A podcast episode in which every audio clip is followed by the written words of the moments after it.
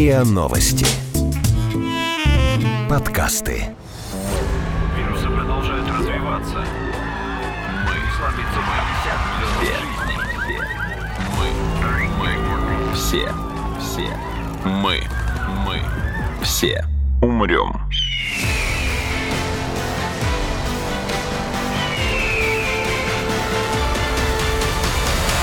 Мы все умрем.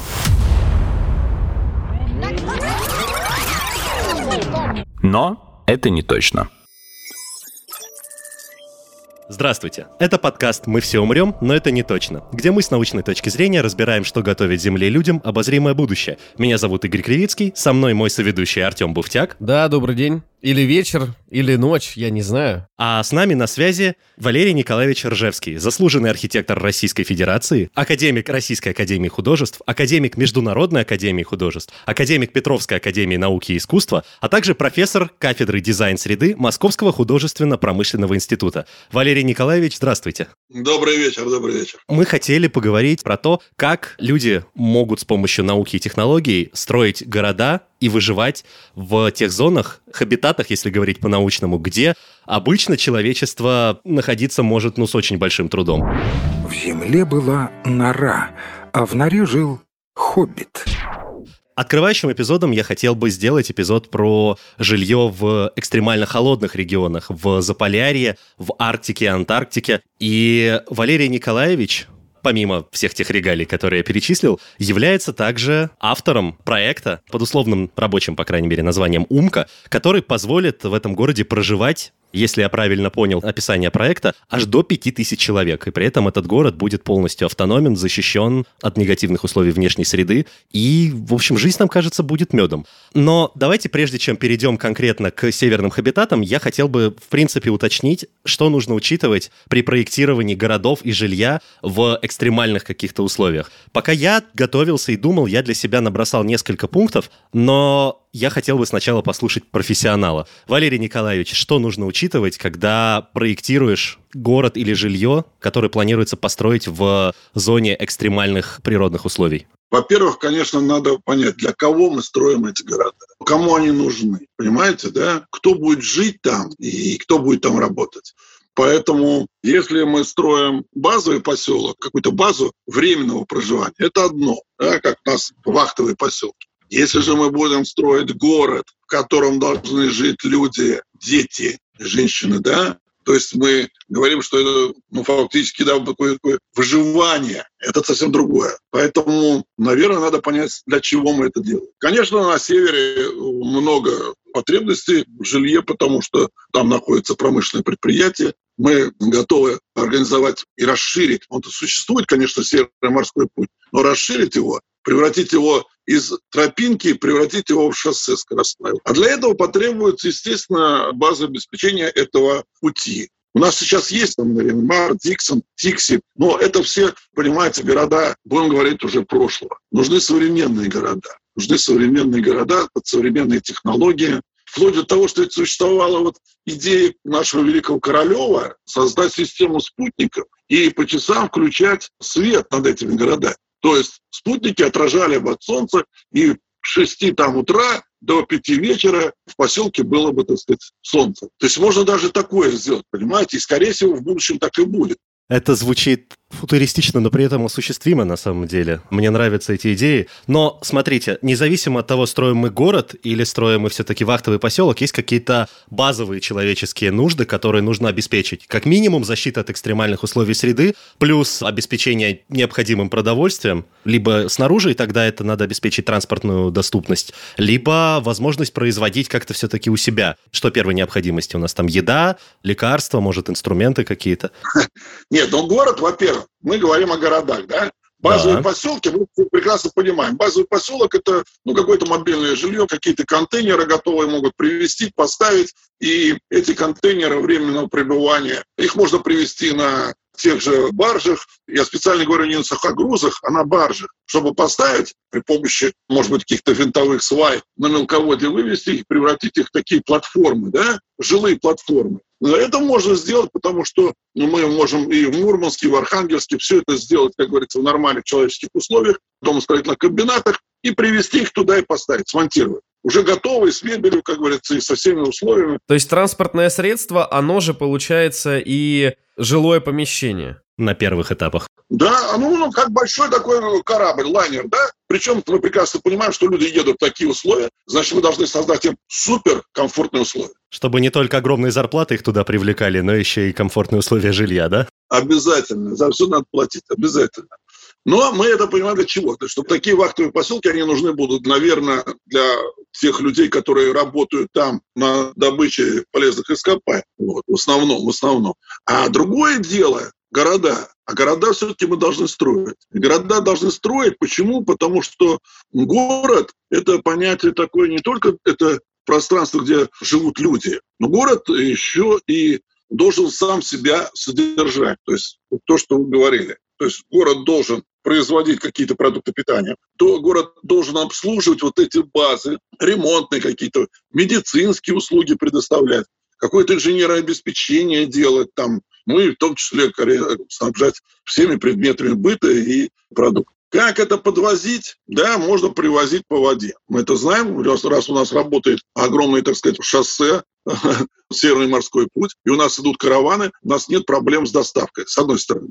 С другой стороны, мы можем, так сказать, и предполагаем, что будет развиваться какой-то другой транспорт. Вы знаете, ну, я там в будущем думаю, вот экранопланы, да, пневмотранспорт какой-то, может быть. Во всяком случае, если мы газопроводы строим и нефтепроводы, почему не сделать пневмопровод, вот, который тоже мог бы быстро доставлять в такие районы, где ну, тяжелый климат и тяжело строить какие-то или железные дороги, или автомобильные. Ну, сейчас еще, видите, вот беспилотники пошли. Наверное, они тоже могут быть использованы, квадрокоптеры всякие там. Валерий Николаевич, а вот если вы говорите о таких решениях да, для экстремальных мест, э, как транспорт, он же жилье. Как вы относитесь к концепции, которая, например, была показана в фильме «Сквозь снег», где был вот этот э, локомотив, который несся по замерзшей земле, и, собственно говоря, это позволяло пассажирам этого локомотива, то, что он постоянно находится в движении, выживать. То есть, если мы говорим гигантский о жилой поезд, по сути. Да, гигантский жилой поезд в снегах. Но если рассматривать вот какую-то такую концепцию, ну, к примеру, вот показанную в этом фильме, можно ли кольцо построить железнодорожное в Антарктиде, по которому этот поезд будет просто бесконечно долго кататься. А он нужен нам. Вот тут тоже опять то зачем? Да, англичане построили в Антарктиде. У них есть такой поезд, он так называемый, но он, по-моему, из пяти или шести таких вагонов на пневмоходу. Но это для ученых. Да, для ученых он передвигается по Антарктиде, там, где им нужно, он останавливается все и делает. Но для ученых можно сделать и это, понимаете? Угу. Можно и у нас такое же сделать. Но мы говорим о не каких-то таких частых случаях. Все-таки интересна система расселения в этих условиях. Вот в чем дело. Мы все умрем.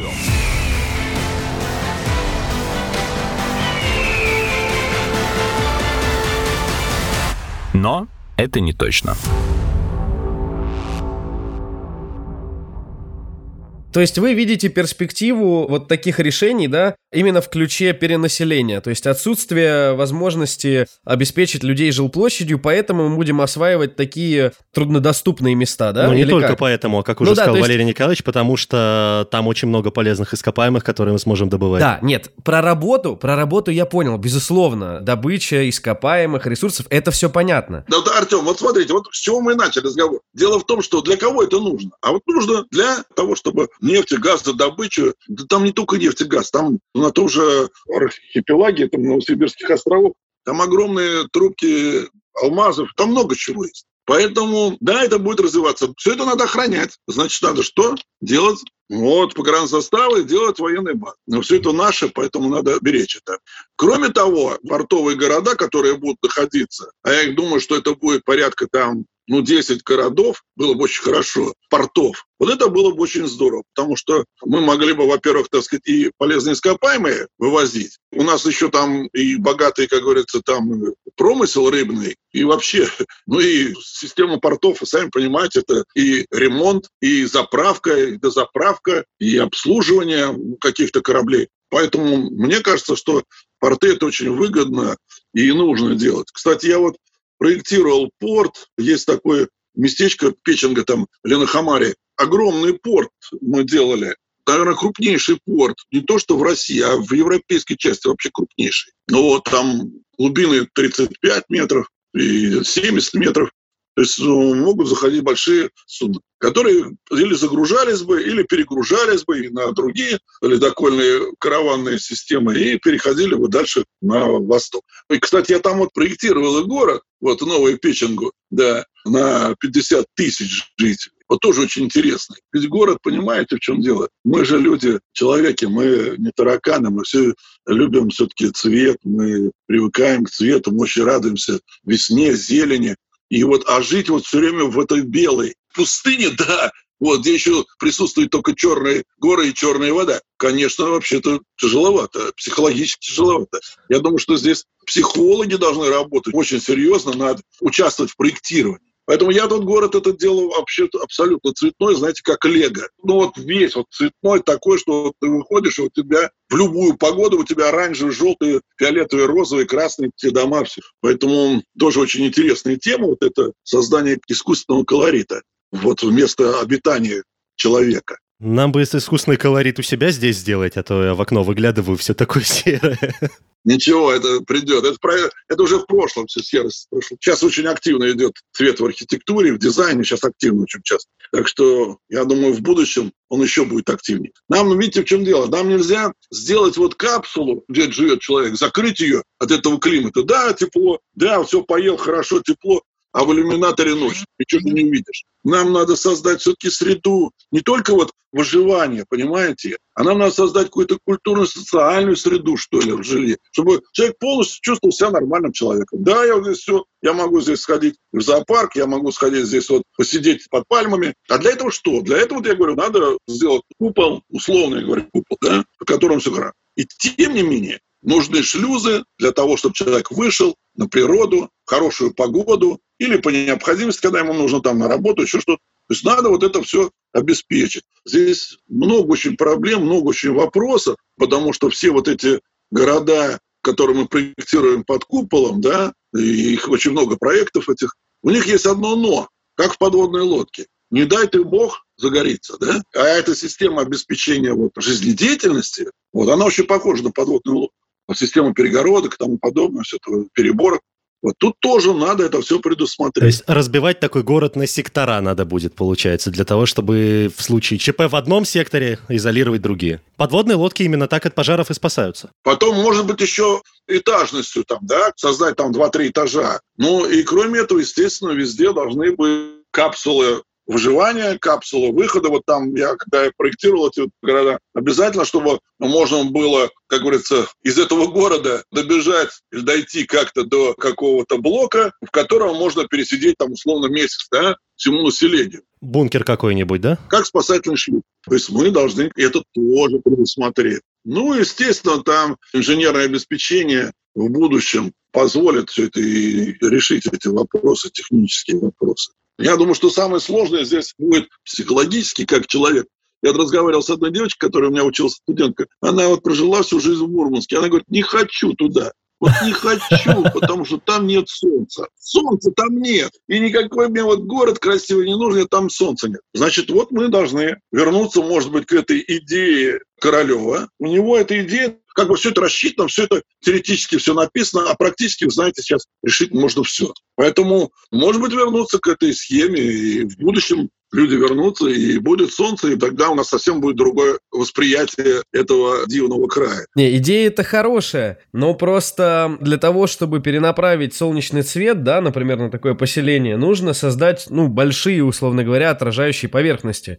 И вывод такого груза, да, полезного на орбиту, он будет стоить стране и экологии, экологии тоже, потому что любой запуск — это сжигание определенного количества кислорода, и, в принципе, и так ситуация, да, не самая лучшая у нас. То есть та концепция, о которой вы говорите, она отличная, но мне кажется, как вы сказали, что в будущем будут решены проблемы инженерного характера для городов, я надеюсь, что также будет решена проблема и топлива, либо видов двигателя, которые позволят обеспечить вот эту коммуникацию с околоземной да, орбитой, удешевить ее, сделать более экологичной. И тогда вот то, о чем вы говорите, вывод такого объема грузов, да, для того, чтобы эту конструкцию, эту сеть спутников создать и направлять солнечный свет, тогда будет возможно. Но сейчас, мне кажется, с нынешним уровнем технологий, к сожалению, столько металла или там любого другого материала для создания этих спутников на орбите, сейчас таких технологий нет. Есть, конечно, еще отличный вариант с тем, чтобы делать базу на Луне, там добывать этот реголит, в котором есть огромное количество полезных ископаемых, запуск оттуда в три раза дешевле, потому что меньше сила притяжения, и как-то оттуда, да, направлять... И меньше ущерб для экологии.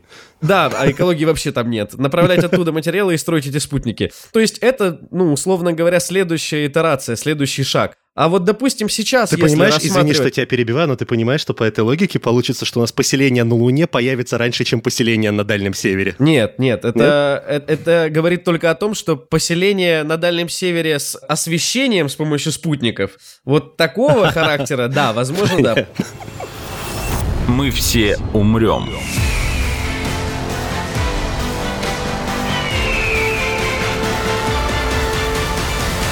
Но это не точно. Кстати, вот этот Диксон, я смотрел недавно по федеральному ТВ, между прочим, материал, в котором говорилось о том, насколько это убыточный умирающий город, молодежь оттуда уезжает и зачем нам поддерживать финансово подобные города. Скажите, как вы смотрите на, на вот эту проблему тех городов, той инфраструктуры, которую оставил после себя Советский Союз? Потому что сейчас о чем вы говорите? Что можно придумать, в принципе, транспортное средство, баржу, которую вахтовым методом пригнали, она закрепилась на этом прибрежном пространстве, люди поработали, обратно уплыли. Не нужно возводить никаких долговечных конструкций и так далее. Вот в эту сторону все будет развиваться? Или вот такие архитект... точнее, инфраструктурные решения, которые были еще реализованы до того, как наша страна, в которой мы живем, появилась, да, а, их стоит поддерживать, модернизировать, может быть, как-то, не знаю. Добавить туда психологического комфорта, о котором вы говорите. Да, то есть будущее куда? То забыть и все, как бы новые технологии, новые города и, возможно, транспорт, он же город. Или все-таки Или реанимировать. Да, да, или какая-то вторая жизнь вот для таких городов, как Диксон, она существует. Может быть, что-то модернизировать просто? Вы знаете, ремонтировать и реконструировать всегда дороже, чем строить заново. Это раз. Серьезно? Это всегда. Любая реконструкция, она всегда дороже. Потому что мы еще должны разрушить, как говорится, старые коммуникации, поставить новые и тому подобное. Все это получается дороже. Да, конечно, это очень жалко, но такие города, в принципе, ну, мне кажется, что у них будущего нет. Ну, я, конечно, может быть, сейчас меня мои коллеги сразу скажут, ой, что ты говоришь? Да, конечно, я все прекрасно понимаю, но потребуются очень большие средства, чтобы отремонтировать, отреконструировать и создать современные условия в этих городах. Мне кажется, что проще было бы рядом с ними сделать город, ну, уже, как говорится, там, рядом с Диксом, сделать Нью Диксон, новый Диксон, а постепенно старый город утилизировать постепенно. Разобрать на стройматериалы. Ну да, может быть, и на стройматериалы, на фундаменты, еще что-то там подобное. Потому что, понимаете, старые коммуникации, их очень тяжело ремонтировать, реконструировать и все. Надо строить какие-то спутники города рядом с этими уже обжитыми местами. Потому что почему они там хороши? Они хороши тем, что там, очевидно, есть условия ландшафта, условия там морские какие-то, может быть, там бухты какие-то удобные. Да, и поэтому люди вот там в Анадыре, в бухте проведения, люди селились там, как говорится, исторически. Во-первых, это будет позволить и на первом этапе как-то и людские ресурсы, и промышленные ресурсы как-то использовать старых городов. Но строить надо новое. Надо строить новое. Валерий Николаевич, а вот что вы думаете по поводу модульных городов? То есть э, как раз-таки вот чтобы не ремонтировать, например, а производить замену какого-нибудь модуля. Да, собственно, даже в вашем проекте «Умка», изначально, если я правильно понял, это был проект целого города, в 2011 году, по крайней мере, это был проект города, а потом в 2014 году он переродился уже в проект модульных баз разного размера от 50 человек вплоть до 5000. И вот он как раз по принципу модульности спроектирован. Просто у нас была очень интересная встреча, когда я показал этот город Челенгарову, и он, э, он сказал, что это вообще это очень новое, необходимое, мы прямо вот двумя руками за.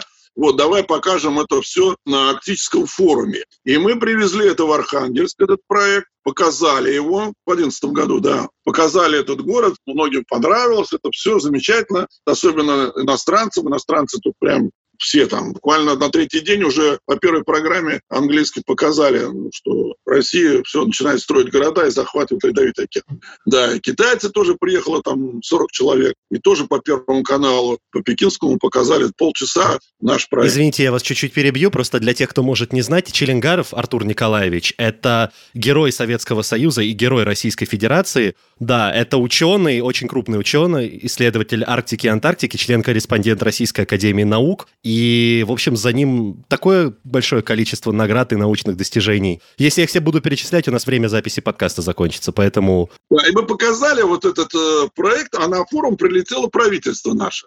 И у меня была встреча с э, Шойгу, его очень заинтересовал вот этот остров, на который мы выбрали строительство этого города. И он сказал, почему вы выбрали этот остров, котельный? Ну, я объяснил ему, почему, потому что середина Северного пути, довольно ровный рельеф, есть наличие пресной воды, и когда-то там, в советские времена, был там наша метеостанция была, в общем, когда-то там наши люди были.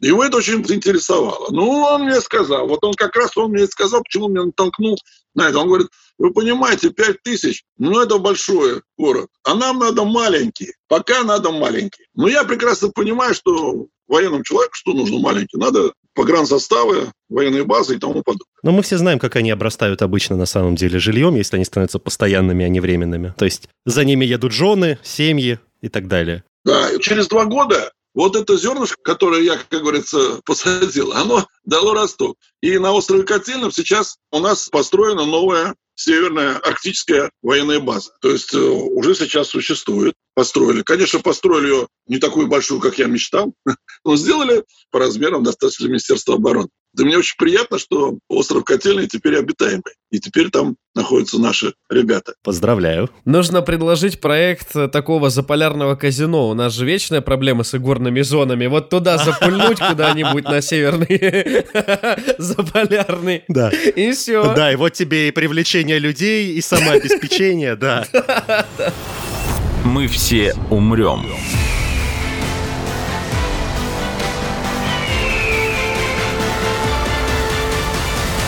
Но это не точно. Вы знаете, вот это глобальное потепление, я думаю, что природа, она сама все сделает. Будет потепление, а потом будет похолодание. Я думаю, что за миллиарды лет это тут было сто раз. Вот. У меня тогда вопрос. Валерий Николаевич, смотрели ли вы фильм «Послезавтра»? Там рассматривался вариант апокалипсиса, когда произошел, ну, ледниковый период. Причем он произошел очень быстро, и поэтому не было возможности у людей к нему подготовиться. Собственно говоря, вся планета, обитаемые миллионные города, они превратились в один большой Диксон. Вот такой вопрос. Если на этом примере рассматривать, то, может быть, вам бы легче было объяснить нашим слушателям, в чем экстремальность этих условий, да, и в сравнении там с нашими обычными условиями жизни, Кроме и в чем холода, от- отличие, же. да, всех этих жилых помещений там и, в принципе, проектирования таких городов, в отличие от обычных. То есть, чтобы слушатели понимали, с какими проблемами в первую очередь вы, как человек проектирующий, сталкиваетесь и какие задачи в первую очередь приходится решать. Потому что, я думаю, для многих не очевидно, как бы, ну, север, ну, холодно. Ну, Ну, вот, и батареи что? включат 15 Да, числа, то есть, а всё, там да. объяснить, что фундамент, извините меня, даже построить, это нужно вгрызаться в эту землю, которая как лед, сама как бетон и так далее. Вот о таких вещах. Ну, вот как раз фундамент – это самое сложное, потому что вгрызаться в лед и в гранит – это самое простое. А вот беда в том, что происходит подтаивание. Проблема вечной мерзлоты и проблема вот грунтов, она есть. Но опять же, мы можем прийти с новыми технологиями и сделать фундаменты. В чем проблема, кроме того, что эту землю очень трудно разрушать? А она не разрушает, дело не в этом. Просто вечная мерзлота, она оттаивает, понимаете, и у вас все, все проваливается. Потому что там подземные карсты, болото, там все тому подобное. То есть мы не можем гарантировать стабильность такого фундамента, на ней построенного. Нет. Ну, конечно, можно замораживать опять, так как у нас э, тут есть тоже такие технологии. Можно зама- постоянно замораживать сваи, давать на них холод, и сваи будут заморожены. Очень неожиданное инженерное решение. То есть, когда говорят про строительство на севере, думают о том, как бы обеспечить людей теплом, а Да. тут оказывается, что можно поставить проблему в таком ключе, что необходимо в определенное место, но добавить холода. Это правда очень неочевидно, и это очень здорово. Чтобы сваи были всегда заморожены. Вот тогда будет все хорошо. Ну и, естественно, мы делаем здесь такой пирог. Нижние этажи – это инженерное обеспечение, водопровод, канализация и очистные сооружения. Всю инженерию, всю надо делать специальный пирог, на котором уже там дальше делать жилые и общественные здания. Проблем много. Проблема там утилизации, проблема, вот вы знаете же, за столько лет использования севера, как мы там загрязнили. До сих пор сейчас ходят баржи, собирают бочки с керосином, бочки с топливом и солярой. Поэтому нам нужно дать энергообеспечение. Но энергообеспечение, я так думаю, что самое быстрое самое лучшее – это, конечно, плавучие атомные электростанции. Они у нас тоже есть, они разрабатывались. Еще, может быть, конечно, использовать ветряки. Там ветры очень сильные, и это тоже можно. Хотя там Технология у нас сейчас разработана для таких низких температур. Масла, смазки, все эти есть у нас. У военных это все есть. Поэтому, возможно, и применение и ветряков. И вы сегодня упоминали во время этого разговора прям цельный герметичный купол. Вот и в проекте «Умка» от 2011 года сказано, что город накрыт куполом, и вы предполагали сегодня, уже пока мы говорили, использовать такие купола. Такая практика вообще где-то есть, или это все на уровне архитектурных концепций? Нет, нет, нет, нет, нет. Есть группа наших ребят замечательных, я с ними встречался. По-моему, сейчас я не знаю, но когда я с ними встречался, они жили в Германии уже. Они запатентовали и сделали это такое пленочное покрытие, пленочное. Такие, как бы, грубо говоря, надувные подушки. Вот грубо говоря, да? На самом деле, мне сказали, могут перекрыть километр на километр элементарно. Они говорят, мы делаем спокойно, и километр на километр можем перекрыть. Причем у них есть опыт, они делали и в Австралии где-то, и в Англии они делали перекрывали, я видел то, что они мне показывали, большие огромные пространства. Но мало того, что на эти пространства еще вот этот полиэтилен или какой у них там материал, я, честно говоря, не знаю, потому что все запатентовано, все это, как говорится, у них там засекречено. Он проводит электричество, поэтому можно пускать по ним картинки красивые, вы знаете, просто облака идут, голубое небо, на нем не держится снег, ни вода, ничего. И еще это безопасно в пожарном отношении. А еще получается, если по ним проходит электричество, то их можно использовать, э, эту пленку можно использовать вместо проводов. То есть, чем протягивать километры меди и резины, можно просто втыкать э, ну, непосредственно в нее все необходимые приборы. Километр на километр, да, я подумал, что это, конечно, фантастика. Они, кстати, принимали участие в Олимпиаде в Сочи, они перекрыли вот этот, эти ребят. Такой город-коробочка такой получается, по сути. Поэтому технологически можно сделать все. Я опять говорю, возвращаемся к тому, что нам только единственное, нужна будет поставлена задача, для чего, для кого, кто это будет, что это будет. И жизнь показывает, что нам нужно туда. Надо развивать север, надо идти туда. Мы как в свое время развивали Дальний Дальний Восток, Сейчас надо развивать север. Это нам придаст и стране, страна будет богаче. Вы знаете, я когда готовился к этому эпизоду, я в своей гуманистической наивности э, думал, что в первую очередь надо решить, как построить такой город и обеспечить там жизни людей. И только потом, соответственно, думать о том, что этот город может дать этим людям и окружающему миру. Типа, и зачем? А мой первый вопрос был наоборот, то что типа, а зачем? Вот именно, да. И меня очень забавляет, на самом деле, такая разница во взглядах, но при этом радует, что на самом деле я не то, что что был неправ, просто, ну, наверное, другой порядок приоритетов. Главное, мы сходимся в том, что все равно это нужно. То есть все равно нужно развивать э, наш север и строить там города. А вот о том и зачем, и как, это действительно важные вопросы, над которыми я рад, что бьются такие светлые умы, как вы, Валерий Николаевич, и э, как Артур Николаевич Челенгаров, ну и огромная куча других людей. Большое спасибо, Валерий Николаевич, что пришли и приняли участие в записи этого эпизода вместе с нами. Спасибо вам, что пригласили. Всего доброго.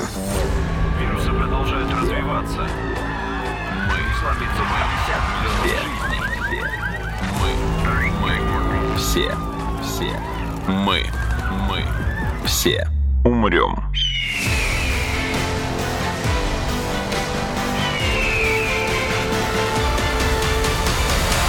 Мы все умрем.